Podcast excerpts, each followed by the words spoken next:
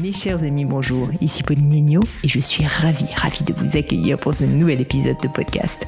Comme toutes les semaines, je vais à la rencontre de personnalités toutes plus exceptionnelles les unes que les autres. Et cette semaine, non seulement je ne déroge pas à la règle, mais au contraire, je suis allée au bout des choses, si je puis dire, puisque j'ai littéralement pris mon baluchon et je suis allée dans le sud de la France à la rencontre de mon invité du jour. Qui est-il? Boris Cyrulnik. Alors, pour ceux qui ne connaissent pas, Boris Cyrulnik est psychologue. Il est neuropsychiatre de formation, ayant un temps exercé comme tel, mais aussi comme psychanalyste, et puis a travaillé notamment au centre hospitalier intercommunal de Toulon.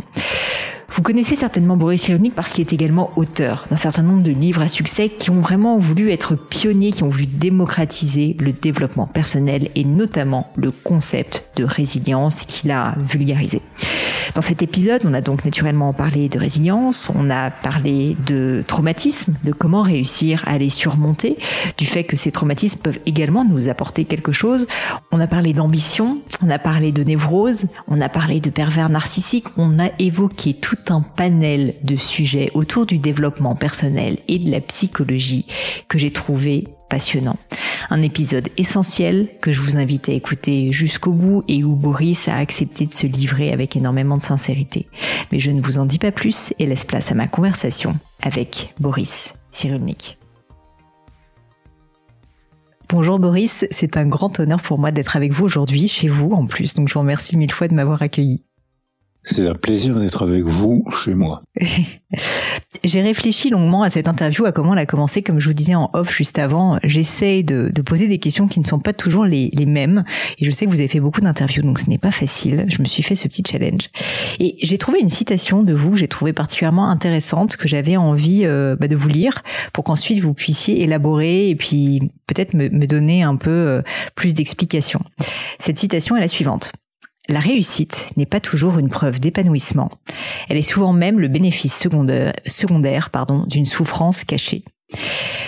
Ici sur le podcast, on parle beaucoup de succès. J'ai eu la chance d'avoir beaucoup d'entrepreneurs, notamment par euh, biais personnel. Et pourtant, bah, je suis bien d'accord avec cette citation qu'il faut faire la part des choses entre l'épanouissement et le succès. Or, ce n'est pas une chose aisée. Donc, euh, j'aurais aimé si vous puissiez euh, élaborer, m'expliquer finalement dans quel contexte vous avez dit cette phrase, et puis peut-être nous donner des exemples ou nous donner plus de de bah, d'insight sur cette sur cette citation. Alors la réussite, qui est valorisée par notre culture euh, américano-occidentale, euh, n'est pas un facteur d'épanouissement et de solidité psychologique. Au contraire même, les grandes réussites sont souvent le bénéfice secondaire de la névrose.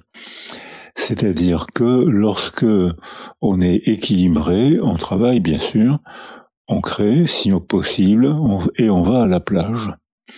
Alors que dans les grandes réussites, on ne fait que ça. On est fasciné, on a besoin de réussir pour souvent pour se prouver qu'on n'est pas inférieur. Hmm. Et c'est le travail des immigrés qui ont raison.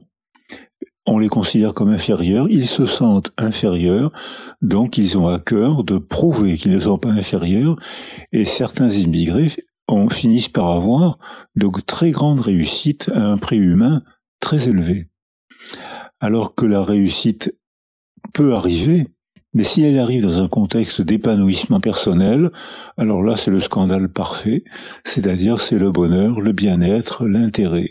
Mais c'est pas le, dans ce cas, c'est pas le bénéfice secondaire de la névrose. Hmm. Mais est-ce à dire que finalement les personnes névrosées, les personnes malheureuses réussissent mieux et que le fait d'être euh, heureux, peut-être un peu stable, plus calme dans sa vie, euh, est une condition, enfin, non pas d'échec, mais en tout cas, on va dire, euh, nous laisse penser que ces personnes ont moins d'ambition? Les, les, jeunes aujourd'hui n'ont plus la même valeur, n'attribuent plus la même valeur au travail que les gens de ma génération. Moi, je suis la génération de d'avant-guerre. Vous étiez jeune en ce temps-là, hein. et et euh, la réussite était chevillé au corps parce qu'il fallait s'en sortir. Hmm. Donc là, il fallait un courage morbide, travailler 18 heures par jour, renoncer à beaucoup de plaisir de vivre pour avoir le plaisir d'étudier et le plaisir de travailler, mais ça se payait d'un renoncement au plaisir de vivre. Or, les jeunes aujourd'hui, grâce à la technologie, grâce à l'amélioration des progrès sociaux, où les femmes deviennent des personnes, ce qui n'était pas le cas il y a quelques générations, où les femmes étaient des, des attributs de mari et d'enfant. Et le développement de leur propre personne n'était pas pensé parce que le contexte était d'une violence extrême. Le XXe siècle a été la honte des deux guerres mondiales et des trois génocides, c'est-à-dire que le génocide des Arméniens, des Juifs et des Rwandais, c'est-à-dire que la violence fabriquait du social. Les femmes sont moins douées pour la violence que les hommes. Et la fonction des femmes sur Terre, c'était de servir un homme et des enfants, de mettre au monde le plus d'enfants possible pour adorer Dieu, pour mettre au monde une âme pour adorer Dieu, et euh, de mettre au monde un garçon de préférence à une fille pour faire la guerre et travailler 15 heures par jour au fond des mines. J'ai connu ça. J'ai connu deux guerres. J'ai pas connu les 15 heures au fond des mines, mais j'ai connu les 18 heures de travail par jour. Par bonheur, les progrès techniques et surtout les progrès moraux, les femmes deviennent des personnes, les hommes n'ont plus envie de se de faire la guerre. Regardez ce qui hmm. se passe aujourd'hui en Russie et en Ukraine, où pendant la Seconde Guerre mondiale, si un homme avait refusé l'engagement, il aurait été la honte de sa mère et il aurait perdu sa femme ou sa fiancée et ses copains. Aujourd'hui, en Russie, un million de jeunes hommes ont décidé de ne pas s'engager dans l'armée avec l'aide de leur mère, de leur femme. Hmm. Et il paraît qu'en Ukraine, le phénomène est en train de se développer. Ça veut dire que la personne devient une valeur primordiale. Et ça veut dire que l'art de vivre, le plaisir de vivre devient une valeur suprême plus grande que la réussite, un prix humain exorbitant, travailler 18 heures par jour, sacrifier sa famille, massacrer ses concurrents, c'est plus une valeur pour les jeunes. Ça change complètement l'éthos, c'est-à-dire la hiérarchie des valeurs morales, et les jeunes ne mettent plus la réussite, quel que soit le prix, en haut des valeurs morales, ils mettent l'épanouissement personnel en haut des valeurs morales. Et pour autant, je lisais récemment un livre sur euh, une forme de tyrannie euh, de cette euh, injonction au bien-être permanent qu'on a maintenant. et je serais curieuse d'avoir votre point de vue là-dessus parce que justement, on a presque l'impression maintenant qu'on est tombé de l'autre côté de la barrière, qu'on n'a plus le droit d'être ambitieux, qu'on n'a plus le droit d'avoir ce courage, qu'on n'a plus, enfin qu'il faut absolument être la mère parfaite, le père parfait, etc. Ce qui est pas non plus très sain, j'imagine. Voilà, ben, vous avez dit ce que je pense, vous m'avez entendu penser. Euh, on est passé dans l'excès contraire. Et maintenant, l'épanouissement personnel est devenu une valeur très commercialisée. Alors que ce soit une valeur culturelle, je comprends ça, j'approuve ça, tout à fait. Mais que ce soit une valeur commercialisée, euh, quelles que soient les méthodes, euh, là je, je suis moins, j'arrive moins à suivre. On est, vous êtes euh, près de des Ambiers, près de Toulon, et en 1982, on a fait le premier congrès international sur ce qu'on appelait à cette époque-là la communication intra-utérine. Parce que euh, quand, quand j'étais étudiant, on nous apprenait que tant qu'un bébé ne parle pas, il ne peut rien comprendre. Hmm. Or, on sait maintenant que beaucoup de bébés comprennent très très tôt, ils comprennent pas verbalement, mais ils comprennent par les mimiques faciales, par les gestes, par la musique des mots, ils comprennent beaucoup de choses par la, avant la parole. Mais euh, il, y a, il y a 40 ans, c'était impensé. Hmm. Et on a été les premiers à rendre observable et manipulable scientifiquement, avec une méthode scientifique, que les bébés perçoivent et comprennent des choses déjà dans l'utérus. C'est fou. Et la première retombée pratique, ça a été le soir même, quelqu'un dans la salle téléphonait aux États-Unis pour mettre au point une machine pour stimuler les, les fœtus dans l'utérus. Alors on disait, mais laissez-les dormir, c'est ce qu'ils ont de mieux à faire. Et les bébés dans, l'utérus dorment 17 à 20 heures par jour. Ben, laissez-les dormir. C'est ce qu'ils ont. Ils ont rien d'autre à faire. Ils peuvent pas lire, ils peuvent pas regarder la télé. Laissez-les dormir. Et puis, il y a eu une autre récupération idéologique où le lendemain, je recevais un coup de téléphone d'une journaliste allemande qui me disait c'est un excellent argument pour interdire à nouveau l'avortement. Et mmh. je disais mais c'est un travail scientifique, c'est pas du tout un travail idéologique. Donc, oui, l'épanouissement personnel, la santé physique, la santé mentale, dans la vie quotidienne et dans les entreprises. Alors ça, trois fois oui, mille fois oui, mais pas à n'importe quel prix. Je retrouve le même raisonnement que tout à l'heure, mais comme vous l'avez dit, à l'envers. Hmm. La réussite sociale à n'importe quel prix, non, mais l'épanouissement personnel à n'importe quel prix, non. Entre les deux, équilibre, santé physique, oui, et santé mentale dans la vie quotidienne et dans l'entreprise avec plaisir. Je, voulais rebondir sur euh, votre exemple que j'ai trouvé très marquant euh, de, de cette femme qui euh, a un peu finalement pris votre propos pour le rendre idéologique, comme vous disiez. Et ça me fait penser qu'on on est dans une époque, et c'était peut-être déjà le cas avant, je n'en sais rien, où on a une tendance à beaucoup moraliser les choses. Et là aussi, je serais curieuse d'avoir votre point de vue. Est-ce que pour vous, c'est quelque chose qui a évolué? Est-ce que c'est un phénomène récent? Est-ce qu'en fait, en réalité, moi, je suis un peu trop jeune pour m'en rendre compte, mais c'est quelque chose qui existe depuis toujours? Ben moi aussi, je suis trop jeune pour me rendre compte. Je n'ai que 86 ans. J'ai encore 40 euh, ou 50 ans à tirer. Mais. J'espère bien. Minimum. Mais je pense que là encore, on va continuer votre remarque. Euh, L'excès est une forme de perversion. Et il faut pas oublier que tous les régimes totalitaires ont commis des crimes immenses au nom de la morale. Hmm. L'Inquisition s'est faite au nom de la morale. On exigeait que tout le monde ait la bonne croyance, c'est-à-dire la, mienne. Ceux qui n'ont pas les mêmes croyances que moi méritent la mort ou la torture. Les étrangers, les juifs, les femmes, les sorcières, les sages-femmes qui avaient un savoir étaient considérées comme des sorcières. Au nom de la morale, on a exterminé des, innocents dans des conditions terrifiantes. Le nazisme est l'exemple parfait, au nom de la morale, une guerre mondiale, 50 millions de morts, un génocide, c'est-à-dire que au nom de la morale, on a détruit tous ceux qui ne pensaient pas comme il faut.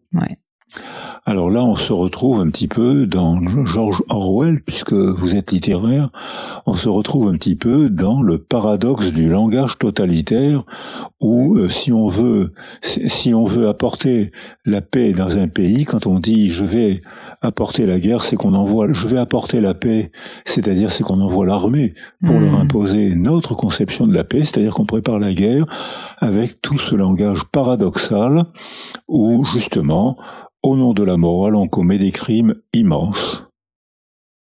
Pour euh, sauter un peu du coq à l'âne, euh, je voulais euh, parler de résilience, qui est un sujet évidemment qui vous tient à cœur.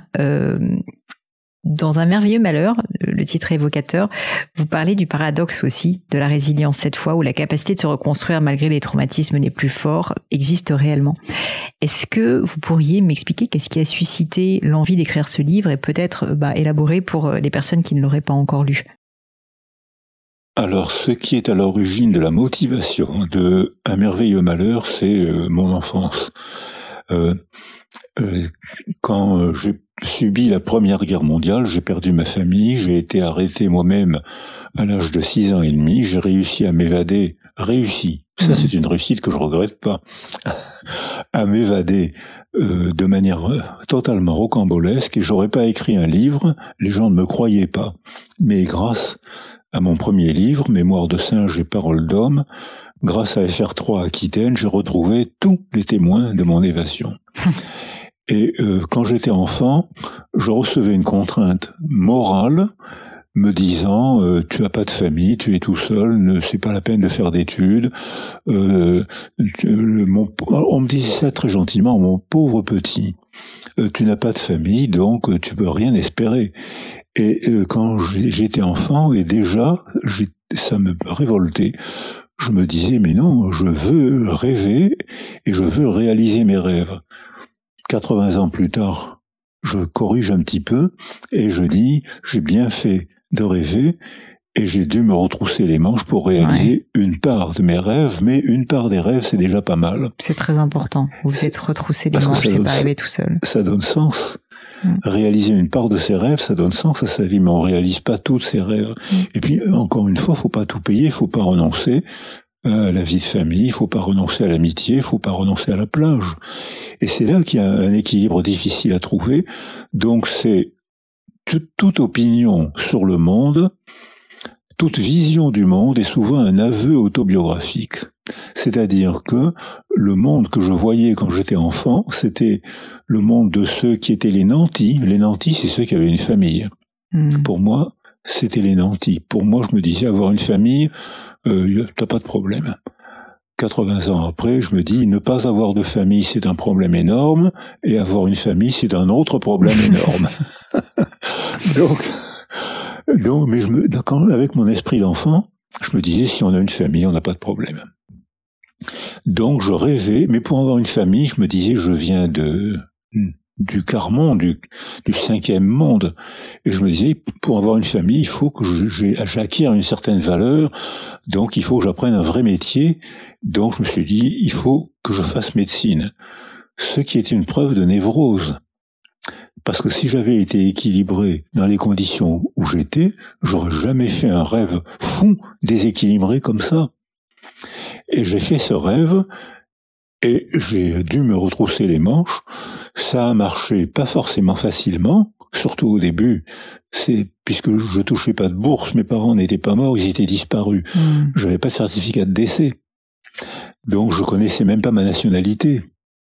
Donc c'était ça, c'est les situations que beaucoup d'enfants connaissent aujourd'hui encore en période de guerre.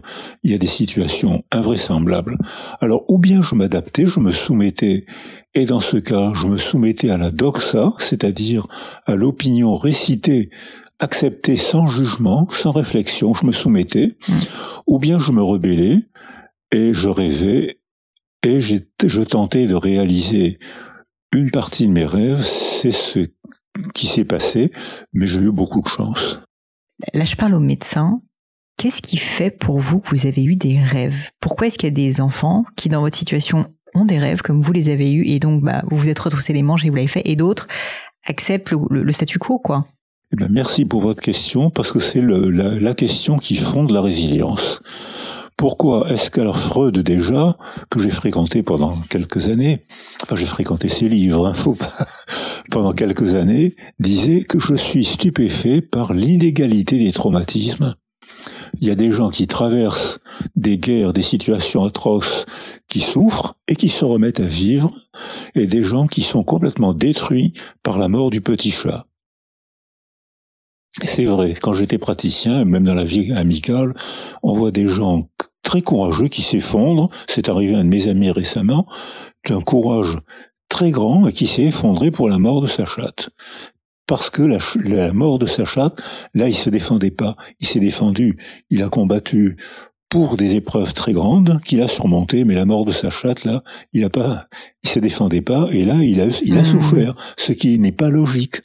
Ce qui est paradoxal paradoxal, ça veut pas dire illogique. Hmm. Ça veut dire en dehors de la doxa, en dehors de la récitation.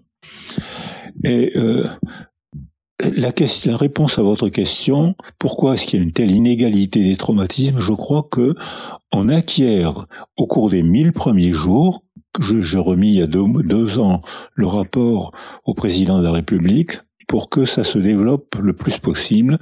Au cours de ces mille premiers jours, certains enfants, des bébés préverbaux, acquièrent des facteurs de vulnérabilité, alors que d'autres acquièrent des facteurs de protection. Donc si je réagis en rêvant, c'est probablement parce que ma, mère m'a donné cette force. Probablement, elle m'a sécurisé, je ne sais pas comment elle a fait, parce qu'elle était elle-même en, ah en situation très insécurisée. Eh bien, elle a réussi quand même à me sécuriser, et j'ai gardé, malgré la guerre et dans l'après-guerre, j'ai gardé une partie de la confiance en moi, j'ai gardé la possibilité de rêver et de me retrousser les manches. Hmm. Alors que si, j'avais acquis des facteurs de vulnérabilité, si ma mère avait déprimé, si j'avais été élevé dans un milieu de maltraitance, alors que ma mère était en, période de préparation à la guerre, c'était sûrement difficile pour elle. Je ne sais pas comment elle a fait, mais euh, elle m'a donné des facteurs de protection qui fait que ça n'a pas été facile, mais j'ai tenu le coup pendant à peu près toute euh, ma vie. Alors que d'autres enfants, massacrés au cours des mille premiers jours, ne peuvent pas s'en remettre. C'est ce qu'on voit dans les pays en guerre, c'est ce qu'on voit dans notre propre pays, dans les quartiers difficiles, où les gosses se développent avec des parents malheureux, avec une organisation sociale misérable, avec une privation de culture totale. Ces gosses-là acquièrent des facteurs de vulnérabilité, et pour eux, la moindre épreuve est un grave traumatisme. Ouais, un fardeau euh, qu'ils n'arrivent pas à porter, quoi. Euh, là-dessus, quand même, pour donner peut-être euh, une, une, nuance et surtout un peu d'espoir à notre audience, je voulais quand même vous demander si jamais on n'est pas forcément né avec des parents qui ont eu bah, cette magie que, par exemple, votre maman vous a certainement donnée, et donc on sent qu'on est assez vulnérable et qu'on n'est pas très résilient. Est-ce qu'il y a quand même des moyens pour vous de cultiver la résilience? Mais c'est ce que vous venez de dire, c'est la définition de la résilience. Alors quand on est, qu'on acquiert des facteurs de, de, protection, la résilience est facile à déclencher. Quand on a acquis des facteurs de vulnérabilité, la résilience est difficile à déclencher, mais c'est possible. Simplement, il faut organiser le milieu qui va structurer l'enfant. Hmm. Et ça, on, peut le faire. Si les parents sont défaillants, il faut qu'il y ait des crèches, il faut qu'il y ait une école. Et on voit en période de guerre, euh, on voit que beaucoup d'enfants massacrés par la guerre qui ont acquis des facteurs de vulnérabilité, mais qui, après la guerre ou pendant la guerre, ont trouvé des facteurs de protection, ont déclenché un processus de développement résilient alors qu'ils avaient acquis des facteurs de vulnérabilité. La preuve, c'est que dans les années d'après-guerre, il y avait en France 300 000 orphelins. Euh, Aujourd'hui, à l'aide sociale à l'enfance, en France, il y a 300 000 enfants. Dans les années d'après-guerre, c'est pas 100% des, des, enfants. Beaucoup d'enfants ont souffert de la guerre et ne s'en sont pas remis. Mais un grand nombre d'enfants ont surmonté la guerre parce que dès les années d'après-guerre, il y a eu des institutions très généreuses chrétiennes, juives, protestantes, laïques. Il y a eu des, institutions qui ont entouré ces enfants et qui leur ont fourni ce que leurs parents n'avaient pas pu leur fournir pendant la mmh. guerre parce que le père était mort, parce que la mère était déprimée ou morte, parce que c'était la guerre. Donc on voit qu'un grand nombre de ces enfants ont repris un développement résilient mais on voit à quel point l'idée de, ces institutions structurait le développement des enfants. Euh, la plupart de ces enfants ont été équilibrés, malgré la guerre, et étaient équilibrés grâce à l'institution, et ils ont presque tous pensé je suis seul au monde, euh, personne ne va m'aider pour faire des études, il faut que j'apprenne un métier pour devenir autonome le plus vite possible.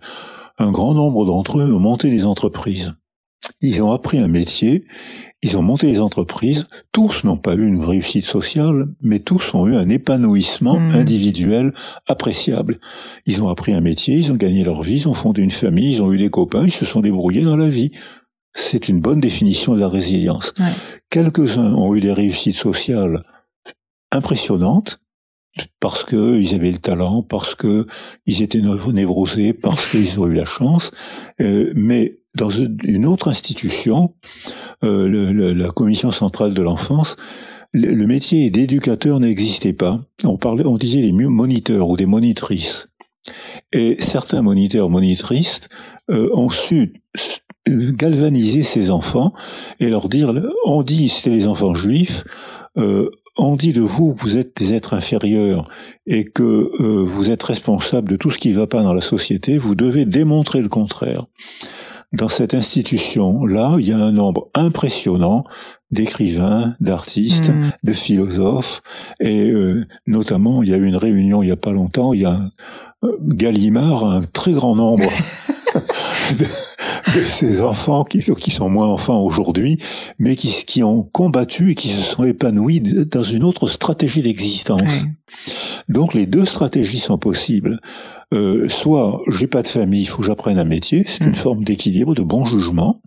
Ce qu'ils ont fait, beaucoup ont fait et se sont bien débrouillés dans la vie.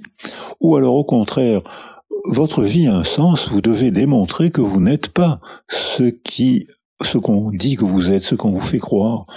Euh, vous devez le démontrer, ça a donné sens à leur vie, et, et beaucoup ont repris un bon développement résilient dans une autre direction sur un pan euh, psychologique ou peut-être même médical, que dire à des personnes, euh, vous l'avez certainement vécu euh, dans votre carrière, qui sentent qu'ils sont pas très résilients et qui justement sentent que face à la difficulté, face à l'échec, face oui à la vie, ils se sentent souvent assez démunis, ont envie de s'effondrer ou pas ont envie, mais en tout cas s'effondrent psychologiquement pour qu'ils arrivent à quand ils ont cette volonté de d'apprendre ou, ou, en tout cas de, de, de construire une forme de résilience. Est-ce qu'il y a, est-ce qu'il y a quand même des, choses à essayer de, mettre en place pour réussir à sortir, on va dire, de, cet état d'esprit?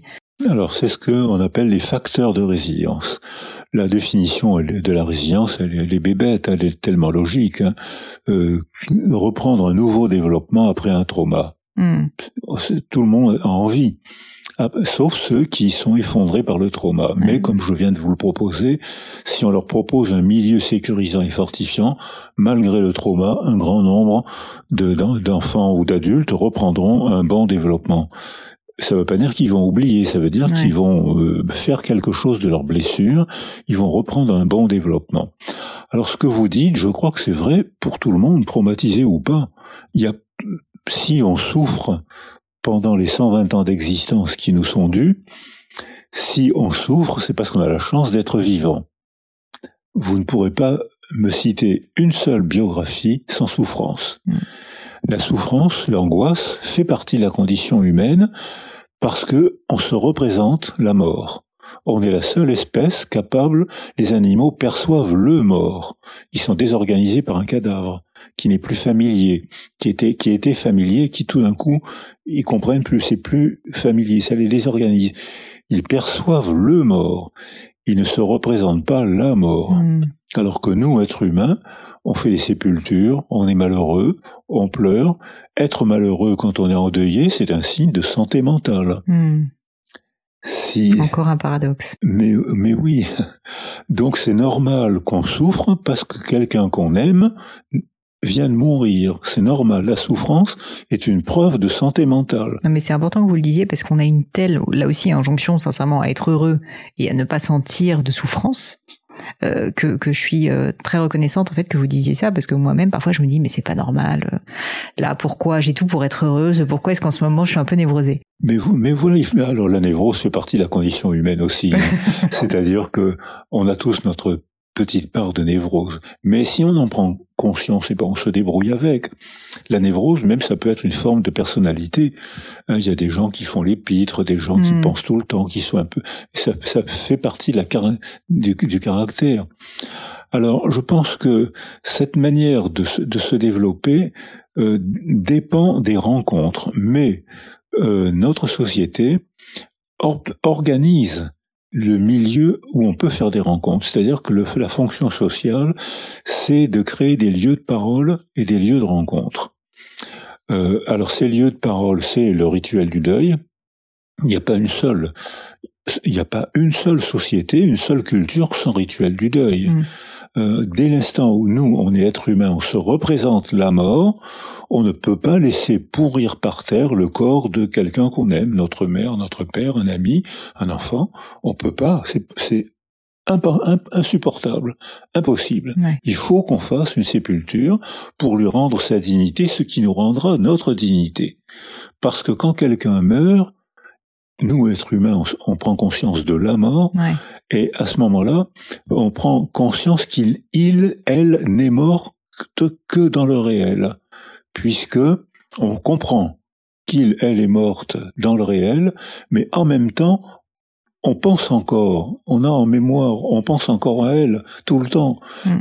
On aime encore quelqu'un qui n'existe plus dans le réel. C'est pour ça qu'on souffre. Mm. Donc la souffrance, c'est un signe de santé, ça fait partie de la condition humaine, mais pour surmonter la souffrance, il faut qu'il y ait une relation, un rituel du deuil, des amis avec qui on peut pleurer, des amis avec qui on peut se confier, des, des mmh. œuvres d'art. Alors là, je souligne, les sépultures sont nos premières œuvres d'art.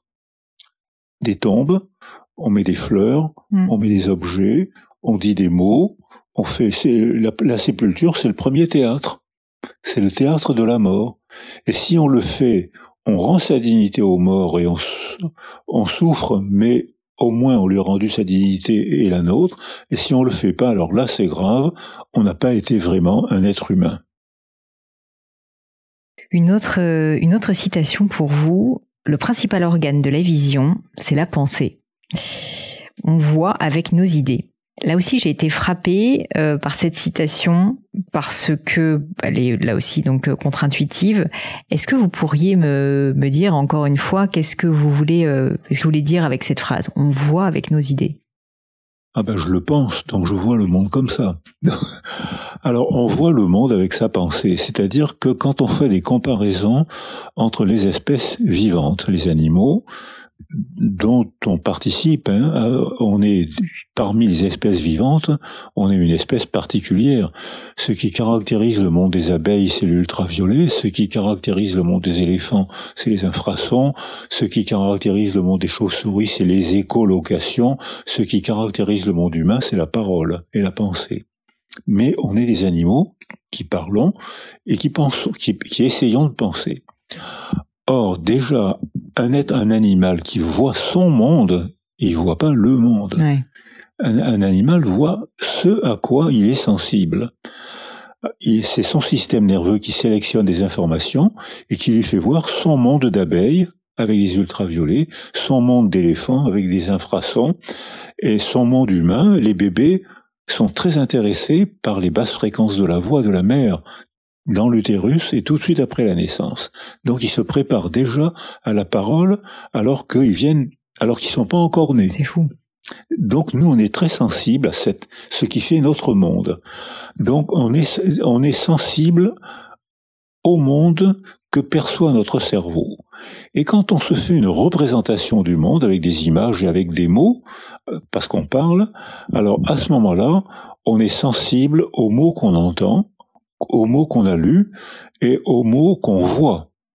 Et notre monde est constitué par l'organisation de la pensée verbale. Et ce que je dis là, j'ai été neurologue pendant, quand j'étais praticien, j'étais neurologue à l'hôpital du coin, là ici. Euh, en neurologie, c'est une banalité que je vais dire, les mots parlés se retrouvent en avant d'une frontale ascendante à gauche pour les droitiers les mots qu'on parle, c'est-à-dire c'est un acte. Mm.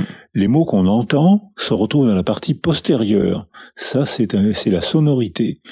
Les mots qu'on lit, c'est des images. Ils se retrouvent mm. près de la zone occipitale qui traite les images les mots qu'on va dire pour faire un récit, on voit en neuroimagerie que c'est les deux lobes préfrontaux qui se mettent à dégager de l'énergie parce qu'ils se préparent à faire des mots. Et quand on parle, c'est le lobe temporal. C'est-à-dire qu'on voit à quel point nos mots sculptent et agissent sur notre cerveau pour le faire fonctionner. Conclusion, si on ne parle pas à un bébé parce qu'on l'isole, parce qu'on l'aime pas, parce qu'on le rejette, son cerveau n'est pas sculpté et il va arriver en maternelle avec un stock de 200 mots, des mots qu'il aura entendus par hasard autour de lui. Alors qu'un bébé auquel on parle parce qu'on a envie de jouer, envie, envie, le plaisir, la fatigue, de, de, jouer avec lui, pour lui c'est un événement extraordinaire, c'est un événement dans une vie de bébé. Donc il gambade, il sourit, il répond, il babille, il répond, et on voit qu'à ce moment-là, jouer à parler avec un bébé, c'est sculpter son cerveau. Et ce bébé-là va rentrer en maternelle avec un stock de 1000 mots. Devinez lesquels vont fournir la population des futurs bons élèves. Un bébé qui, un enfant de 3 ans qui rentre en maternelle avec 200 mots ne va pas comprendre les consignes. Hmm. Et il va voir que ses petits camarades de classe jouent à apprendre comprennent les consignes, mais ça les amuse en plus. Mm. Il va être humilié par l'école, il va apprendre à détester l'école, il va être malheureux, il va foutre en l'air l'ambiance d'une classe, il va se désocialiser, perdre ses copains, et hop, la trajectoire déculturante, privation de culture, se met en place dès l'âge de trois ans. Mais puisque vous avez la gentillesse de me poser des questions sur la résilience, on a, on a une possibilité et un devoir d'agir sur le milieu qui agit sur les enfants.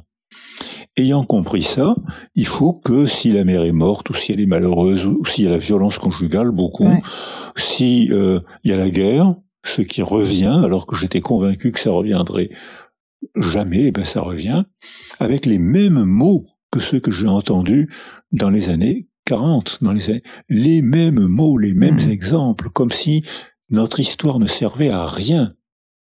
Donc on voit réapparaître euh, ces, promesses de guerre auxquelles je pense, et à ce moment-là, on voit que les enfants euh, qui, qui sont abandonnés pendant les guerres, il ne leur reste que l'impulsion, le passage à l'acte, puisqu'ils n'ont pas appris à parler.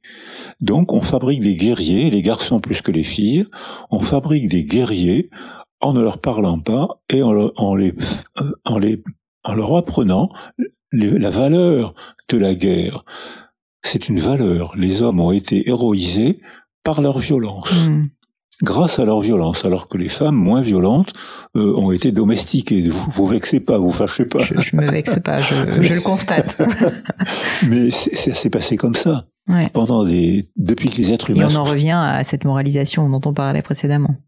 Là-dessus, quand même, pour revenir sur le point du langage, euh, je pense qu'il y a beaucoup de parents qui nous écoutent, qui donc là vont se dire mais il faut que je parle sans arrêt à mes enfants, bien évidemment, pour m'assurer qu'ils soient bons élèves et qu'ils soient heureux, puisqu'en fait, ce qui est fou dans ce que vous disiez, c'est à quel point on ne se rend pas compte, mais mais des petites choses quoi de, l'enfance peuvent avoir un impact honnêtement euh, énorme en fait sur euh, sur leur futur. Est-ce que vous auriez quand même un conseil à donner à tous ces parents qui nous écoutent pour peut-être aussi euh, euh, ne pas, euh, comment dire, paniquer face à la charge, puisque je peux imaginer, n'étant pas mère moi-même, que c'est quand même assez compliqué de, devenir parent et, de le faire. On, le fait tous du mieux qu'on peut, mais c'est pas toujours simple. Alors si, si j'ai un conseil à donner, c'est n'écoutez surtout pas les conseils. C'est-à-dire, je pense que les, les femmes, les mère, et maintenant les jeunes hommes qui découvrent la fatigue et le bonheur d'être père, c'est la génération qui est en train de se mettre en chantier, euh, découvrent, le, alors qu'avant ça leur a été épargné, ils n'avaient ni la fatigue ni le bonheur d'être père. Ils étaient pères fouettards, mmh. c'était eux qui avaient la loi. Mais l'affection, c'était les mères. La loi était pour les hommes, c'était les chefs de famille, et les femmes qui n'étaient pas chefs de famille et qui n'avaient pas la loi faisaient tout dans la famille. Mmh. C'était donc une loi absurde qui a été mise à mort en 70, en 1970, c'est-à-dire hier. Oui. Euh, C'était une loi absurde qui pourtant a gouverné toutes les sociétés, toutes les sociétés, encore beaucoup aujourd'hui, jusque pendant depuis la condition humaine. Or, si, un, un si j'ai un conseil à donner, c'est surtout écouter votre corps. Il y a, y a un moment où on est fatigué. Il y a un moment où le bébé est fatigué. Les mères le sentent elle voit, au début, le bébé est fasciné, il joue, il répond, puis à un moment, il, très rapidement, ça se fatigue vite, un bébé. Donc il joue, il babille, et puis à un moment, il détourne le regard. Pratiquement toutes les mères savent qu'il faut arrêter. Il y a le mot clé, pour répondre à votre question, c'est rythme. S'il n'y a rien, il n'y a pas de rythme, c'est la catastrophe neurologique. Hmm. Le cerveau s'atrophie. Oui, il va pas se développer, quoi. Il n'a pas été stimulé. Si on surstimule un cerveau, il y a un moment où le bébé il en peut plus, il apprend plus rien, il est gavé. Alors ça, ce que ce raisonnement pour les bébés, il est vrai pour les adolescents aussi. Hein. Maman, lâche-moi les baskets. Hein. Tous les ados ils ont raison.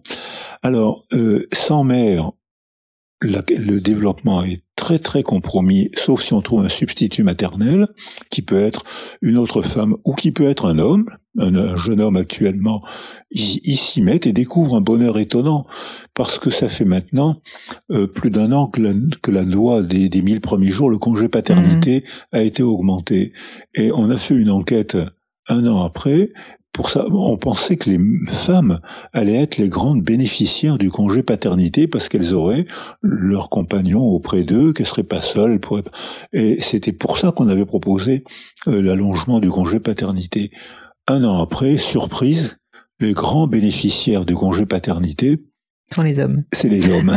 les femmes finalement. Alors les femmes sont contentes parce qu'elles ont leurs compagnons près d'eux, elles sont pas seules, elles peuvent partager les tâches, ça leur fait plaisir.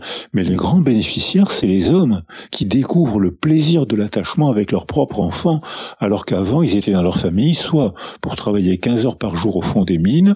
Alors j'ai pas connu l'époque des 15 heures par jour, mais j'ai été médecin au centre médico-social du chantier naval de la Seine. Les hommes ne voyaient pas leurs enfants. Ouais. Il partait le matin, les enfants dormaient encore, il rentrait le soir, les enfants dormaient déjà.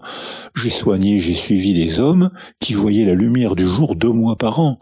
Ils ne faisaient que travailler sans un mot, et ces hommes-là donnaient tout leur salaire à leurs femmes. C'est les femmes qui géraient tout, alors qu'elles n'avaient pas de droit. Absurde, mais c'était notre, la culture était faite comme ça. Alors, les, un an après, les hommes découvrent la fatigue, qui fait partie de l'équilibre. Parce que si les mères sont fatiguées à un moment, eh ben il faut qu'il y ait un relais, une autre femme, le mari. Enfin, le hmm. mari, c'est un mot des yeux. Je suis désolé. Oui, le compagnon, la personne. C'est le mot qu'on employait de mon temps. Maintenant, ah on dit le compagnon si c'est une femme, et si c'est la grand-mère, on dit Madame la grand-mère, vous êtes le père. Vous êtes c'est pas facile. Hein. Les structures de parenté, là, elles vont en prendre un coup. Hein. elles sont déjà en train d'en prendre un coup. Elles ont déjà pris un coup. C'est pour ça que les incestes augmentent. Donc, mais ça veut dire que les hommes sont en train de découvrir le plaisir de s'attacher à un enfant, ce qui donne un grand bonheur de rendre heureux quelqu'un qu'on aime, ça nous rend heureux. Et là, c'est une nouvelle relation qui, j'espère, se mettra en place pour les jeunes hommes qui participent à cette nouvelle famille, il y en a beaucoup, c'est pas, c'est jamais 100%, mais il y en a beaucoup. Et ça, c'est notre nouvelle culture, c'est la culture des jeunes d'aujourd'hui je rebondis sur ce que vous disiez précédemment quand vous disiez que l'homme était la figure d'autorité et il a été pendant des siècles et des siècles. Euh, et donc aujourd'hui, cette figure d'autorité euh, est aussi une figure d'affection euh, et d'écoute pour l'enfant. Mais bon, on entend beaucoup parler d'éducation bienveillante, etc. Et je suis obligée quand même de vous poser la question du risque potentiel en fait de l'affaissement de cette figure d'autorité. Est-ce qu'elle doit être remplacée parce qu'elle est quand même nécessaire malgré tout? Est-ce qu'elle doit être compensée? Mais bien sûr.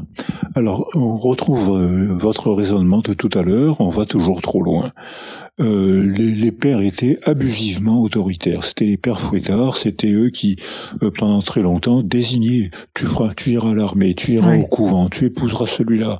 C'était donc une autorité abusive d'hommes qui n'avaient pas de lien d'attachement. Rarement, quelques-uns l'avaient.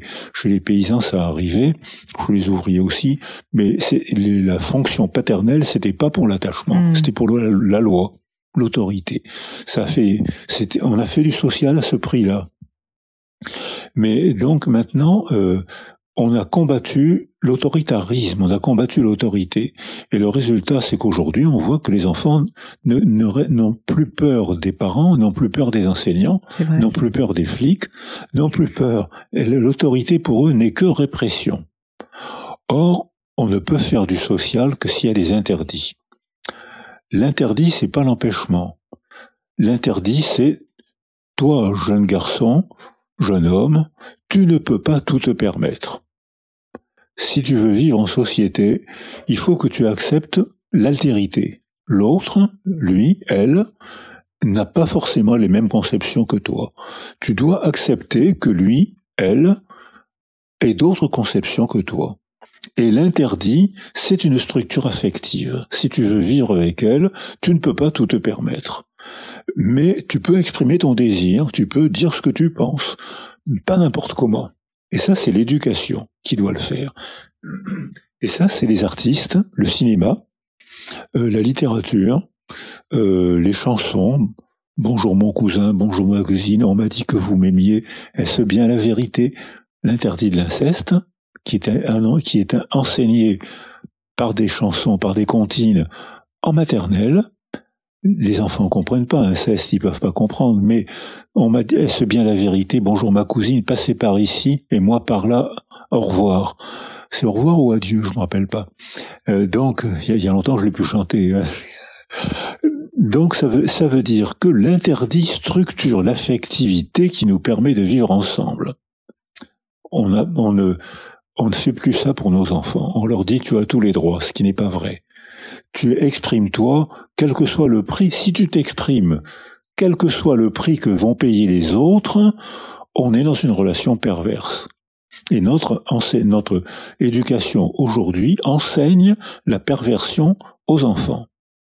la perversion, c'est la perversion sexuelle, mais ça n'est pas que la perversion sexuelle. Le pervers, c'est celui plus que celle, c'est celui qui dit seul mon désir compte. C'est ça, j'allais vous demander si vous avez une défi... Parce qu'en fait, on, utilise le terme pervers ou pervers narcissique, c'est vu et revu, de manière, je pense, assez abusive. Et donc le terme pervers ou la, perversion, qu'est-ce que ça signifie concrètement? Ah ben, Je reprends la définition de Lacan. Le pervers, c'est celui pour qui la seule loi est celle de son désir. D'accord. Il n'y a pas d'altérité. Il n'y a pas d'empathie. C'est comme un égoïsme total. Quoi. Mais non, les, dans les, non, non, c'est pas l'égoïsme. Euh, dans l'égoïsme, je sais ce que tu veux, mais moi, je veux autre chose. Je fais passer mon intérêt avant le tien. Égoïsme. D'accord. Alors que le pervers, il n'y a pas d'altérité. Oui, ça, il n'en a même pas conscience. Il n'y a pas, il y a, pas, il y a pas d'autre. D'accord. Euh, il y a une femme près de moi, ben, je, je m'en sers. Oui, mais c'est euh, ben, les violeurs, mmh. euh, c'est les pères incestueux. Il y a des mères incestueuses aussi, hein. moins que d'hommes, mais il y en a. Euh, plus qu'on croit en tout cas. Des, mais les, hommes sont plus doués pour la perversion que les femmes. mais ça veut, ça veut dire que non, l'égoïsme, c'est je sais quel est ton monde, mais je fais passer le mien avant le tien alors que dans la perversion, il n'y a pas d'autre monde que le mien, puisque ma, seule loi, c'est celle de mon désir. oui, mais tu vois, l'autre, elle, maintenant, tu regardes dans quel état elle est. Ah oui, mais moi, je suis passé un bon quart d'heure. Ah oui, mais pour en échange d'un quart d'heure, regarde comment elle est. Mais non, c'est pas grave. Les pervers disent, je lui ai fait passer un bon, un bon moment, je lui ai fait découvrir l'amour. C'est des phrases qu'on entend. Oui, mais tu, lui as fait découvrir l'amour, regarde comment elle est maintenant. Non, non, c'est-à-dire qu'il n'y a pas d'altérité. Donc la définition de Lacan me paraît la plus adaptée pour répondre à votre question, c'est la seule loi, c'est celle de mon désir. Et donc vous disiez, et alors je suis à la fois étonnée et en même temps, euh, en même temps j'imagine que, que je peux imaginer un certain nombre de, de raisons, mais que actuellement la perversion, donc ce, ce, ce, ce biais pour le, le, fait de devenir pervers est quelque chose qui est nourri par euh, ben, peut-être euh, une, forme de, manque d'autorité ou en tout cas euh, les cadres qui s'effondrent et les lois, les règles qui sont de moins en moins perceptibles. Oui, mais je vais reprendre votre question de tout à l'heure. Quand il y a un excès d'autorité, quand il n'y a qu'un seul récit, celle du, le récit du chef, que ce chef soit religieux, sacré, laïque, idéologique ou scientifique même, quand il y a un régime, un, langage totalitaire, c'est aussi un langage pervers puisqu'il n'y a pas d'altérité. Tout est une question de dosage. Ah, tout est une question de rythme. Hmm. C'est-à-dire, il y a le jour, la nuit, la systole, la diastole, le chaud, le froid, et la vie est faite de, de rythme et d'alternance. Donc tu as le droit d'avoir des désirs, c'est un signe d'amour de, la vie, c'est un signe de santé. Tu ne peux pas l'exprimer n'importe comment et tu ne peux pas exprimer ton désir quel que soit le prix que l'autre va payer. Donc c'est une question de, rythme. Le pervers n'a pas de, de, pause, si je puis dire, dans son envie, dans son désir de. c'est ça que le pervers soit un pervers, le narcissique, c'est un mot, une expression à la mode, elle est creuse, hein. mais c'est quelle que soit euh, l'origine de la perversion, ça peut venir d'une carence éducative totale. L'enfant privé d'altérité n'apprend pas à se décentrer de lui pour visiter le monde mental d'un autre, puisqu'il n'y a pas d'altérité. Ou alors c'est l'opposé donc vous voyez, c'est votre question de tout à l'heure, ou alors c'est carrément l'opposé. Il n'y a qu'une seule vérité, c'est celle de mon chef, que ce chef soit sacré, euh, idéologique, laïque, euh, commercial. Il n'y a qu'une seule. Et dans les deux cas, euh, les deux extrêmes se rejoignent. Et alors ce que vous m'invitez à dire, euh, ce qu'on voyait dans les années 30, c'est la complicité des extrêmes. Le communisme et le nazisme, chacun renforçait l'autre en faisant peur de, l'autre. Les communistes disaient les bourgeois vont vous détruire, ce qui n'était pas faux, et les bourgeois répétaient mais le communisme va vous détruire, ce qui n'était pas faux non plus. Et il y avait donc, et beaucoup de communistes d'ailleurs, sont de, ont, fourni des régiments de SS. Oui, en réalité, ces extrêmes étaient assez proches. Voilà, les extrêmes sont proches et sont non. Alors les extrêmes sont complices et, et on, le voit encore aujourd'hui certains jeunes qui passent d'un extrême à l'autre. L'extrême, ce qu'ils aiment, c'est l'extrême. Hmm. Donc passer de l'extrême gauche à l'extrême droite, pour eux, il n'y a pas grande différence. Ce qui compte, c'est l'extrême. On voit dans la Bible, euh, il y avait des gars qui faisaient des partous incessantes et qui sont devenus des saints purs. Ben, Paul, ah, je pas. Euh, Augustin, Saint, Saint ah Augustin, euh, c'était des partouzeurs. Euh, Alors là, vous m'apprenez quelque chose. Ben, faut, que je, faut, que je fréquente un peu plus la Bible pour comprendre tout ça. Mais ils, sont, ils sont passés d'un extrême à l'autre. Ils sont passés de l'extrême, extrême pureté, qui peut être une forme de mmh. perversion, à la débauche extrême, qui est une forme de perversion je suis obligée de rebondir sur le terme de pervers narcissique parce que vous avez dit, euh, alors euh, euh, ce sont vos mots, qu'aujourd'hui c'est un terme qui n'est pas bien compris ou en tout cas qui est utilisé de manière abusive. Est-ce que vous pourriez nous, nous expliquer pourquoi? Parce que je pense qu'il y a beaucoup de personnes qui nous écoutent. J'ai moi-même entendu ce terme, franchement, lancé à tort et à travers un nombre incalculable de fois, et j'en suis certainement coupable aussi. Mais donc j'aimerais comprendre concrètement pourquoi est-ce qu'aujourd'hui bah, on utilise ce terme dans tous les sens sans réellement de fondement? Pervers narcissique, c'est un pléonasme. Pervers, la seule loi, c'est celle de mon désir. Narcissique, c'est je ne vois que moi dans le monde. le terme pervers suffit. Pervers suffit. Ou même arrêt, arrêt de l'empathie suffit. Euh, dans mon développement, que ce soit dans mon développement ou parce que je crois il y a une seule culture valable, il y a une seule langue, il y a une seule culture, il y a un seul Dieu, il y a une seule théorie. Je suis incapable de me décentrer de ce que j'ai appris pour me représenter le monde d'un autre. Il y a d'autres religions, il y a d'autres théories, il y a d'autres théories économiques, il y a d'autres. Je suis incapable de faire ça, donc je suis pervers ou narcisse, si vous voulez, hmm. puisqu'il n'y a pas d'altérité. Alors, ou bien c'est des enfants euh, qui ont été privés d'altérité par la guerre, beaucoup, hein, euh, par l'isolement, par, par l'abandon affectif. Parce que pourquoi est-ce qu'on apprend à s'intéresser au monde des autres? C'est parce qu'on y a quelqu'un qu'on aime, à quelqu'un qu'on est attaché, à qui on est attaché, et on a envie de savoir ce qu'il est, ce qu'elle pense, ce qu'elle sent. Donc on apprend, l'enfant apprend à se décentrer de son monde pour visiter le monde d'un autre qui mmh. n'est pas le même que le sien. Et, donc, du coup, moi, enfant, je découvre qu'il y a d'autres mondes mentaux, affectifs que le mien, qui m'intéressent parce que j'aime quelqu'un qui a un autre monde mental que le mien. Je peux pas être pervers. Alors que, euh, alors ça peut être dû à une carence éducative, la solitude, l'abandon, la guerre. Ça peut être dû à la soumission à un seul récit je retrouve votre question de tout à l'heure. Ma réponse était il y a un rythme à trouver. Ça peut être la soumission à un seul récit. Mon Dieu, c'est le seul qui dit la vérité.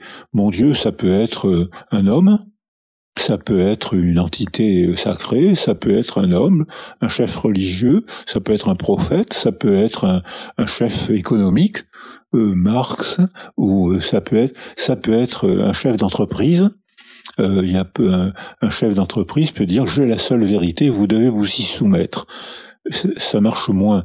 Le, dans les entreprises du 19e siècle, le propriétaire d'une mine ou le propriétaire d'une usine de voitures, mmh. c'était un demi-dieu. Maintenant, ça marche plus. Ça. Maintenant, euh, il faut les jeunes demandent à ce qu'on leur explique et ils demandent à participer. Mmh. Et donc, il y a une, un fonctionnement, c'est un progrès. C'est peut-être une perte de temps, mais c'est quand même parce que quand il y avait qu'un seul chef qui énonçait la loi et que tout le monde, c'était un temps gagné. Mais le propre des théories, c'est que s'il y a qu'une seule théorie, elle, elle est adaptée à un contexte, mais les contextes passent leur temps à changer. Contexte climatique, contexte écologique, contexte social, contexte moral. Tous les dix ans, tous les dix kilomètres, la morale change. Donc s'il y a une seule théorie, dans un premier temps, la théorie donne accès au pouvoir, et dans un deuxième temps, comme le monde, l'environnement a changé, la théorie n'est plus adaptée, et toutes les théories s'effondrent, et beaucoup d'entreprises s'effondrent, parce qu'elles croient en une seule théorie, hmm. celle qui leur a donné le pouvoir. Donc il est nécessaire d'être deux pour faire un enfant, d'être deux pour parler, d'être deux, et, et même de, de, respecter la diversité biologique, d'être deux, qu'il y ait plusieurs espèces, plusieurs comparaisons, plusieurs manières de vivre, et là on peut vivre, se respecter et évoluer. Se remettre en cause.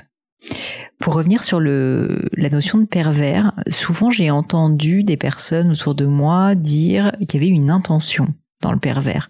Est-ce que c'est vrai ou est-ce que finalement, comme vous le disiez précédemment, le pervers, en fait, il est juste un peu dans le déni ou en tout cas dans, dans l'incapacité de voir l'altérité. Et donc, du coup, c'est même pas qu'il y a une intention, quoi. C'est juste qu'il la voit pas. Alors, Sade jouit de la souffrance des autres. Donc, on peut considérer que Sade est un pervers, mais Mazoche euh, jouit de sa souffrance qu'il offre aux autres. Hmm. Donc Mazoche jouit de la souffrance que l'autre lui inflige. Il aime me faire souffrir, elle aime me faire souffrir.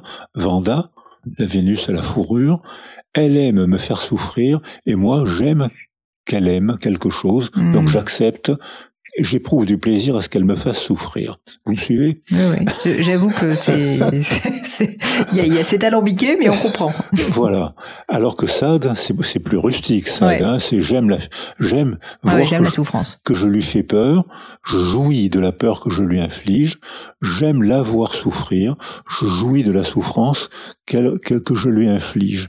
Donc ça, on est dans une forme de perversion intentionnelle, alors que la plupart du temps, les violeurs se rendent pas compte hmm. du, mal qu'ils font. Les pères incestueux ne, se rendent pratiquement jamais compte du mal qu'ils font.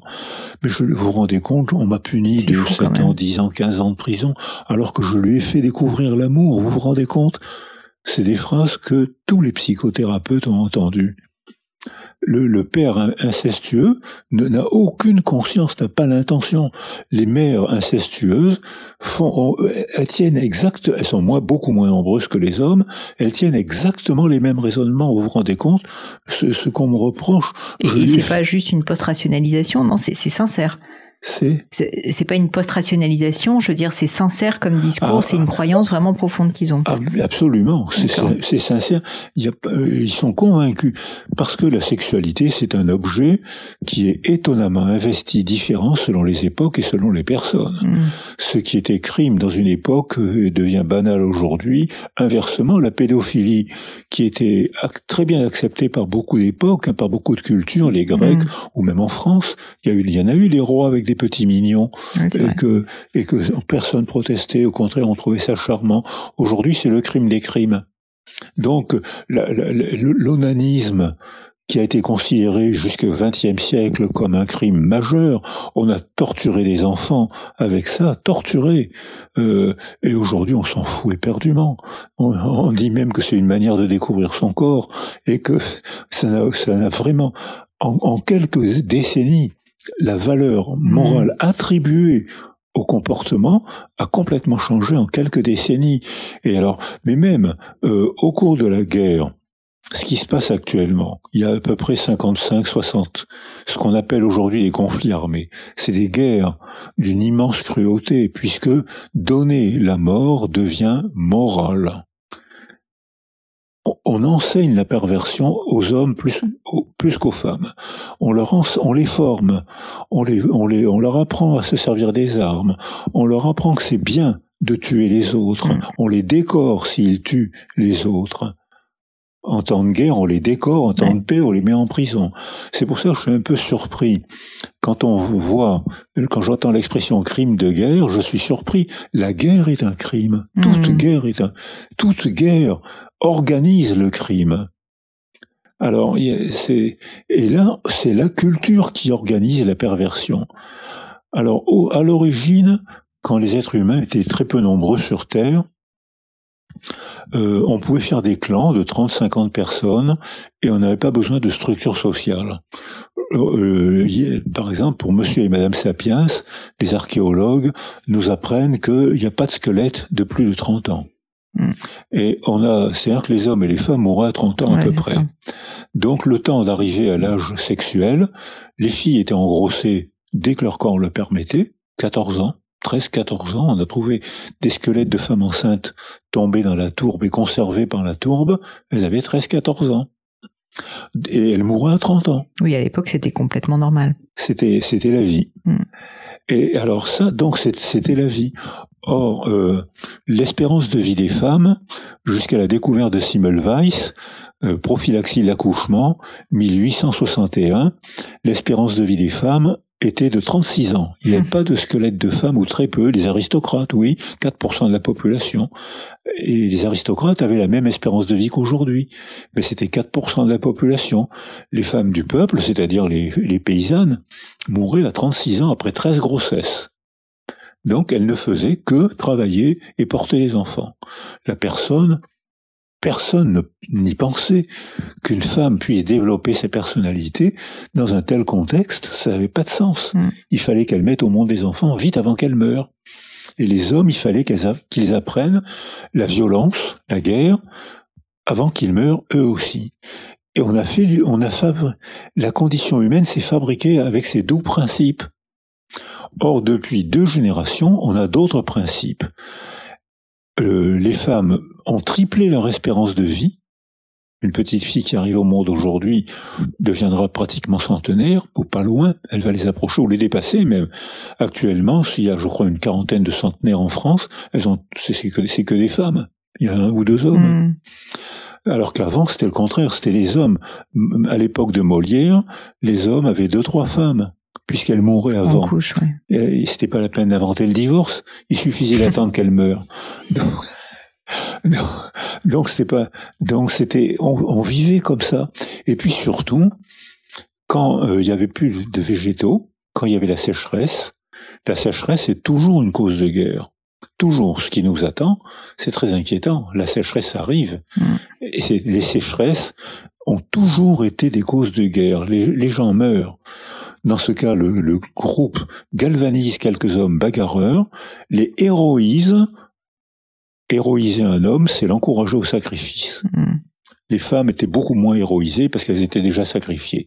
Donc, et alors, en, héroïser un homme, c'est lui dire tu vas aller attaquer la ville d'à côté. Ils ont de l'eau, ils ont des vivres, et il paraît que ces guerres de cité-État étaient d'une très grande cruauté. Et les hommes qui n'étaient pas morts revenaient et étaient adulés comme des héros parce qu'ils hmm. permettaient la survie du groupe les femmes ne pouvaient pas être amoureuses d'un homme qui n'était pas violent, qui n'était, qui n'aimait pas la guerre. Les femmes, comme les hommes, ont surcoté les guerriers. Les jeunes femmes aujourd'hui, je ne sais pas si elles surcotent les guerriers. Beaucoup non. beaucoup moins en tout cas. Certainement. Certainement. Donc ça veut, ça veut dire que, mais euh, bon, en Occident aujourd'hui, on a cette culture-là. Est-ce qu'elle va tenir? Non, mais c'est vrai que ça fait réfléchir si on remet euh, les choses en perspective à l'échelle de l'humanité, à quel point on est inscrit dans une culture. C'est vrai qu'on oublie à quel point on en revient toujours à cette question de morale. Elle nous régit complètement dans euh, bah, ces fameuses injonctions dont on parlait. Tout à fait. Mm. Et même la notion d'individu est une notion très relative parce que notre développement se fait sous l'effet des pressions du contexte. L'utérus de notre mère d'abord, les bras de notre mère ensuite, les mots de notre culture ensuite. Je vois que le temps passe et donc je vais passer euh, à ma dernière série de questions, qui sont des questions, si vous l'acceptez, un peu personnelles, euh, sur euh, des grandes réflexions que vous avez pu faire dans, votre vie. La première, c'est est-ce que vous avez vécu dans votre vie un grand échec? Et puis surtout, au-delà de cet échec, qu'est-ce que vous en avez tiré comme enseignement? Qu'est-ce que justement cet échec vous a appris sur vous-même ou sur le monde? Alors j'ai vécu, oui bien sûr j'ai vécu comme tout le monde des, des échecs. Alors mais les débuts de ma médecine n'ont pas été glorieux, hein, ça reste entre nous. Ça. On est très peu à écouter ce, podcast. Donc les débuts de ma médecine n'ont pas été glorieux puisque je je touchais pas de bourse, donc je travaillais en même temps. Et en médecine, c'est difficile de travailler en même temps. Donc j'ai échoué, j'ai redoublé, euh, puis finalement j'ai réussi à passer le cap quand même et à éprouver le plaisir de la médecine seulement quand j'ai été nommé interne, c'est-à-dire à la fin de ma médecine. Tout le reste, ça a été à la cravache. Euh, il y a eu d'autres échecs dont je ne vous parlerai pas. Aucun problème. mais, celui-ci, euh, est-ce qu'il vous a appris quelque chose que, vous, que vous avez retenu pour votre vie ultérieure? Je pense qu'on apprend beaucoup des échecs. Euh, pourquoi est-ce que au début, pourquoi est-ce que j'ai échoué? Je pense que euh, parce que j'ai pas su m'apaiser. Je ne pensais qu'à travailler et notamment j'ai échoué à mes premiers concours euh, parce que je me, disais si tu te détends, euh, tu seras collé, donc il faut que tu travailles tout le temps, même quand tu es épuisé. Ce qui n'est pas vrai. Physiologiquement, on sait que quand on est épuisé, on n'apprend plus rien. Mm. Et moi, je, je me couchais à 3 heures du matin, j'allais faire le marché aux puces à 6 heures du matin. Donc, euh, euh c'était pas, j'avais pas compris ça. Vous êtes arrivé épuisé au concours et donc naturellement, vous, vous étiez pas en état de, de faire une belle performance. Voilà. Et puis, c'est pareil pour les athlètes d'ailleurs. Les athlètes, quand on leur dit pour arriver aux Jeux Olympiques, il faut que tu t'entraînes, tu t'entraînes, on les surentraîne. Ils se font des claquages Mmh. musculaires, ils se font des fractures de fatigue, ils se découragent, ils font des dépressions. Donc, euh, l'excès mène à la dépression. Le manque mène à la dépression aussi sûrement que l'excès Mm. qui mène à la dépression. Donc j'avais pas compris ça. Je croyais que le courage suffisait et c'était un courage morbide. Je, re- je- je rejoins ma première réponse. Si j'avais été équilibré, j'aurais travaillé et de temps en temps j'aurais été à la plage. Mais vous n'auriez peut-être pas aussi bien réussi malgré tout. Non, non, mais j'ai j'ai fini par... Alors, est-ce que c'est une réussite ou est-ce que c'est un épanouissement? C'est un épanouissement et c'est les gens qui me donnent la parole qui transforment ça en réussite. C'est-à-dire que pour moi, je suis ravi qu'on me donne la parole, hein. Euh, mais euh, ça m'amuse si c'est c'est- c'est agréable de parler, hein. mais parce que c'est une rencontre affective. La parole a une fonction affective bien plus qu'informative. Donc bavarder, c'est de l'affection, c'est tisser de l'affection, raconter les bêtises de la vie quotidienne, faire sourire les gens qu'on aime, les intéresser, c'est une forme d'affection. C'est pas du tout de l'intellectualité. Mm. Donc, euh, je pense que il y a un, un rythme à trouver. Pour ma part, je, je parlerai d'épanouissement parce que maintenant, j'arrive à travailler. Je travaille beaucoup encore, mais j'ai du plaisir à travailler, alors qu'avant c'était de la cravache. Mm. Maintenant, c'est c'est du plaisir. Et quand, de temps en temps, ben, je vais à la plage, je prends ma voiture, je vais voir des copains, je vais voir les matchs de rugby, je vais faire des choses importantes. Donc, et ça, ça fait partie du rythme. Et c'est vous qui, en me donnant la parole, transformez cette aventure en réussite sociale. Mais moi, je le sais pas. Là, je suis, je, je- quand je parle avec vous, on est tous les deux seuls avec, avec la technicienne, on est trois. Mais on est tous les deux. C'est ensuite sur YouTube, vous allez me dire combien de personnes vont participer à notre bavardage intime, mais moi, je le saurais pas. Donc, je le sais pas. Je Je sais préfère qu'on se dise que ça reste entre nous. Alors, c'est- entre nous. Ce bavardage, il est entre nous. Mm. D'ailleurs, ça donne un sentiment d'intimité, de proximité amicale qui, qui doit être contagieux, j'imagine. Donc, mais donc c'est entre nous. Ensuite, ça va m'échapper. Mm. Alors, ça m'échappe de manière bénéfique. Il y a beaucoup de gens qui me surestiment. Ça, c'est même quand, quand j'entends, quand je, je surprends certains articles sur moi ou ce qu'on dit de moi, j'ai l'impression qu'on parle pas de moi. hein. Je me dis, mais c'est, c'est pas, c'est, c'est un, qu'est-ce que les gens me surestiment? Il y en a d'autres. Alors, quand on me surestime, je suis un peu étonné. Quand on me sous-estime, ce qui arrive aussi des fois, quand on me sous-estime, alors là, je suis carrément indigné. Je pense que, que, enfin, j'espère que vous ne serez pas sous-estimé dans le cadre de cet épisode, mais en tout cas, euh, je, passe pour ma part un très bon moment et je le vois effectivement comme une conversation euh, amicale plus qu'autre chose.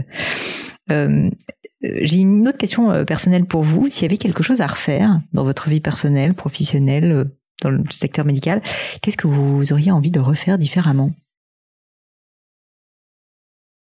Alors, si c'était à refaire, je reprendrais le même chemin. La voix qui monte des fers chante les lendemains.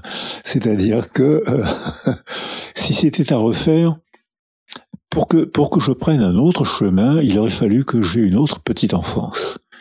Si j'avais ga- gardé une, fa- une famille, euh, probablement j'aurais rêvé autrement. Probablement mon père qui était ébéniste or- m'aurait servi de modèle. À coup sûr, ma mère qui m'a fait le cadeau de me sécuriser, je ne sais pas comment elle a fait. Donc j'imagine qu'elle m'aurait continué à me sécuriser, elle aurait eu son mari près d'elle. Il paraît qu'il s'aimait beaucoup, j'aime beaucoup penser ça. C'est très sécurisant, j'aime beaucoup, c'est une idée, c'est peut-être vrai, j'en sais rien. On me l'a dit, et ça me plaît beaucoup. Parce que j'ai l'impression qu'on aurait fait une famille, on aurait fait un cocon affectif sécurisant, donc fortifiant. Mais j'aurais pas eu besoin de prouver que j'étais pas un sous-homme. Parce que, à cause de mon enfance, on me disait, tu mérites la mort. Mm. Euh, Tu es juif, tu mérites la mort. Donc, euh, j'aurais pas eu besoin de prouver le contraire. Peut-être que j'aurais été plus souvent à la plage. Qu'est-ce que vous trouvez beau? Beau? La vie, la Provence, le Nord, c'est fou. Alors ça, je suis, j'ai la chance d'être émerveillé. Euh, là, quand vous êtes arrivé, j'étais en train de parler à mes fleurs. C'est très important de parler aux fleurs. On voit le petit bourgeon qui apparaît, c'est très important. Et ça me fait un plaisir quotidien, je trouve ça beau. Quand j'étais dans une dans des institutions après la guerre, j'étais absolument fasciné par les fourmis ou par les animaux. Vous avez déjà regardé une fourmilière? C'est stupéfiant. C'est c'est de la science-fiction. Il y a des mouvements de troupes, il y a des fourmis elles, elles transportent les œufs, elles les mettent pas au hasard, elles mettent les œufs au même endroit. C'est une aventure extraordinaire. C'est fou ce que le banal peut être riche c'est d'une richesse extraordinaire. Donc j'avais la chance d'être émerveillé euh, et, je, et, ça joue un facteur de protection très grand dans mon enfance parce que quand dans des institutions très dures parfois, il y avait toujours ces moments d'émerveillement possibles. À l'inverse, est-ce qu'il y a quelque chose ou des choses qui vous héritent assez profondément? Qui m'inquiète, oui, c'est le retour du langage totalitaire. C'est euh, quel que soit le langage, c'est ces gens qui sont convaincus d'avoir la seule vérité, donc moralement de l'imposer aux autres. Alors ça, ça me fait très peur, parce que c'est l'anti, c'est l'opposé de la démocratie. Dans la démocratie, j'ai une idée, tu en as une autre, on va argumenter, on va s'affronter, on sera pas d'accord, et puis on va passer un contrat de quelques années et puis si tu n'es pas d'accord, eh ben on, dans quelques années on recommencera à argumenter. Euh, alors que c'est pas du tout ce qui se passe actuellement dans notre propre culture, où on voit des beaucoup tout le monde est convaincu d'avoir la, la seule vérité, et tout le monde est convaincu qu'il est donc moral de l'imposer aux autres, ce qui est la définition que je vous ai proposée du langage totalitaire. Alors ça, ça m'inquiète beaucoup, et je crois que la guerre d'Ukraine est une, est une guerre totalitaire de, due à un langage totalitaire. Il y a un gars qui dit, euh, qui, qui fait un récit. C'est un récit. Les, les Russes ont triomphé du nazisme, ce qui est en partie vrai, en grande partie vrai, merci les Russes. Donc on a, puisqu'on a triomphé du nazisme, les Ukrainiens sont des nazis, donc il devient moral de, de, persécuter les Ukrainiens pour que, pour lutter comme on l'a toujours fait contre le nazisme. C'est le même récit que dans les années 30, dans les jeunesses hitlériennes. J'ai une amie qui habite pas loin d'ici, qui a passé son enfance dans les jeunesses hitlériennes. Elle, est, elle a quelques années de plus que moi. Elle me raconte le bonheur qu'il y avait à avoir une certitude, une vérité, mmh. une seule. Un apaisement, oui. Euh, c'était une forme d'aliénation. Le, le, radicalisme, comme on dit aujourd'hui, c'est une forme d'aliénation. C'est-à-dire je perds toutes les autres dimensions d'existence, toutes les autres dimensions de la culture, d'autres religions, d'autres cultures. J'y ai pas accès. Il y a qu'une seule, il y a qu'une seule culture, la mienne, celle de mon chef. Il y a qu'une seule vérité, celle de mon chef. Il y a qu'un seul langage, celui de mon chef. Ça, ça m'inquiète beaucoup parce que je vois la passion non négociable que les gens euh, expriment quand ils sont convaincus d'avoir raison. Euh, une question euh, encore personnelle, est-ce qu'il y a une maxime, une citation, des mots de sagesse qui vous tiennent à cœur, peut-être une phrase que vous vous répétez régulièrement? Aujourd'hui, faites. Aujourd'hui, faites. Demain, le hasard. Demain, le hasard. Donc, qu'est-ce que ça signifie pour vous? Ben, C'est-à-dire qu'il faut profiter du temps qui passe.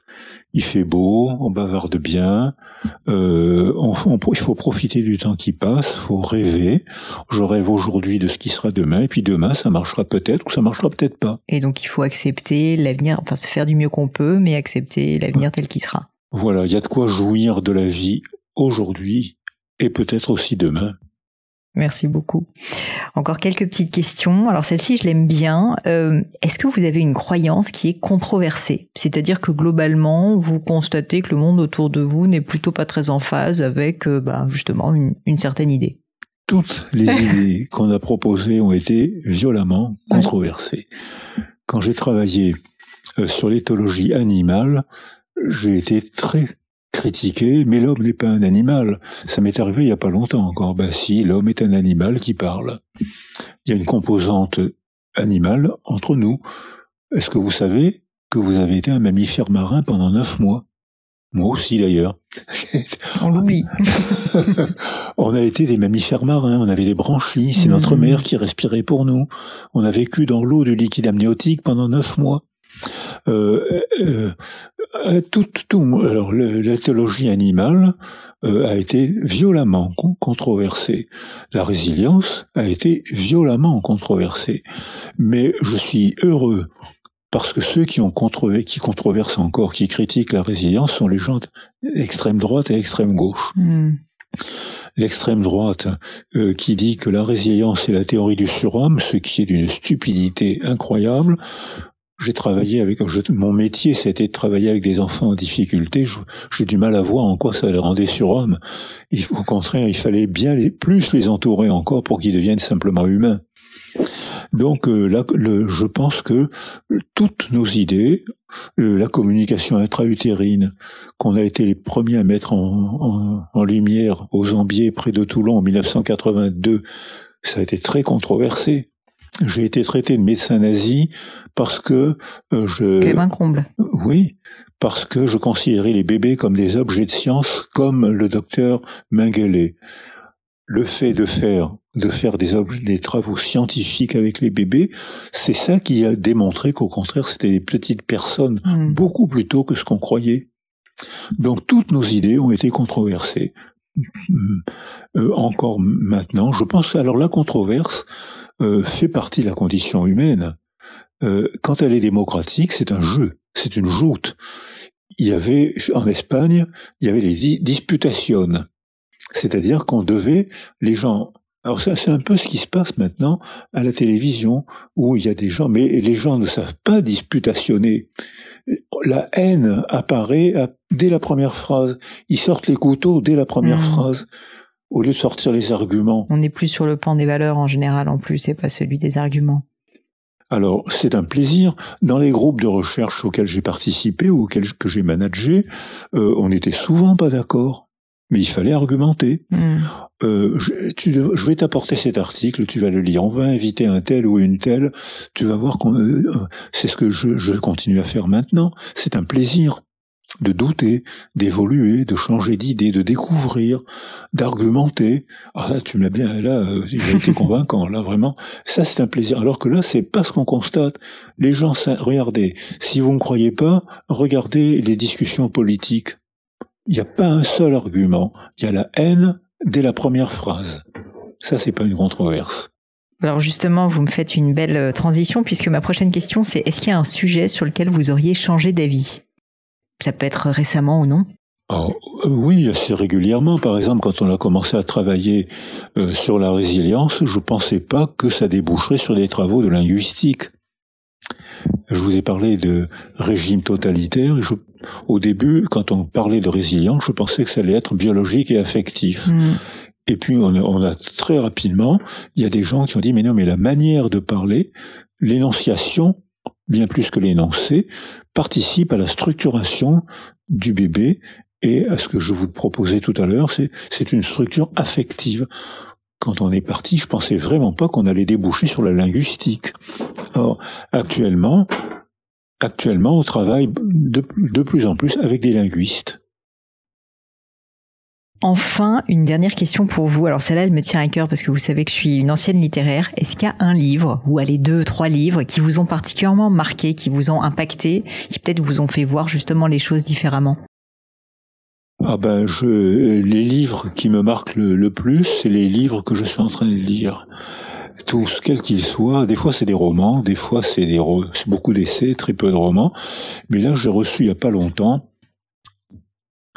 euh, un livre d'une femme qui est devenue médecin et dont le père était un entrepreneur très riche qui partousait sans arrêt. Encore un. Encore. Et oh, c'est très partagé, ça. Hein. Il faut croire. C'est pas nécessairement les entrepreneurs. Hein, bah non, non, c'est visiblement c'est même des religieux. Donc Mais euh. regardez, actuellement, il y a ici à Sanary, il y a eu un homme, un homme d'État intelligent euh, qui a qui a joué un grand rôle avec Camille Kouchner. On a beaucoup parlé. Ah C'était à quelques kilomètres d'ici. C'était un peu le même problème d'ailleurs.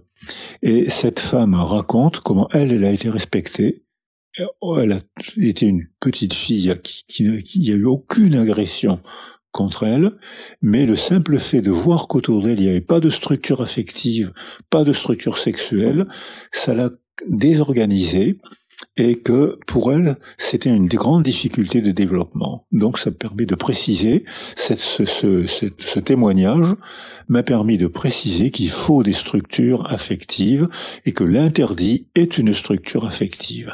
Hmm. Et donc ce livre, c'est un titre que vous allez retrouver, on pourra en discuter ultérieurement et dans ce cas je le mettrai peut-être dans les notes de l'épisode, comme ça on pourra rediriger vers, euh, vers, ce, vers cela. Quand on aura fini, j'irai chercher le livre. Bah voilà, on ira le, lui faire un petit coup de pub. En tout cas, je vous remercie infiniment pour euh, ce moment très précieux. J'ai pour ma part passé un excellent moment et je vous remercie d'avoir accepté de répondre à toutes mes questions, aussi euh, indiscrètes et farfelues soient-elles. non, non, merci de m'avoir invité chez moi, mais vous m'avez invité à parler. je me suis invité chez vous, j'avoue. un grand merci. Vous m'avez invité à parler avec vous, c'est un plaisir. Bye bye les amis, c'est la fin de cet épisode, mais avant de vous quitter, quelques détails en plus. D'abord pour toutes les infos sur le podcast et cet épisode, ça se passe sur polinegno.com, vous aurez tout promis, juré. Aussi, si vous souhaitez me contacter pour me poser des questions, me proposer de nouveaux invités, eh bien n'hésitez pas à le faire directement sur LinkedIn, Instagram ou YouTube, je vous attends. Enfin, encore mille merci de m'avoir écouté jusqu'ici, j'espère de tout cœur que ça vous a plu et je vous dis à très vite pour un nouvel épisode.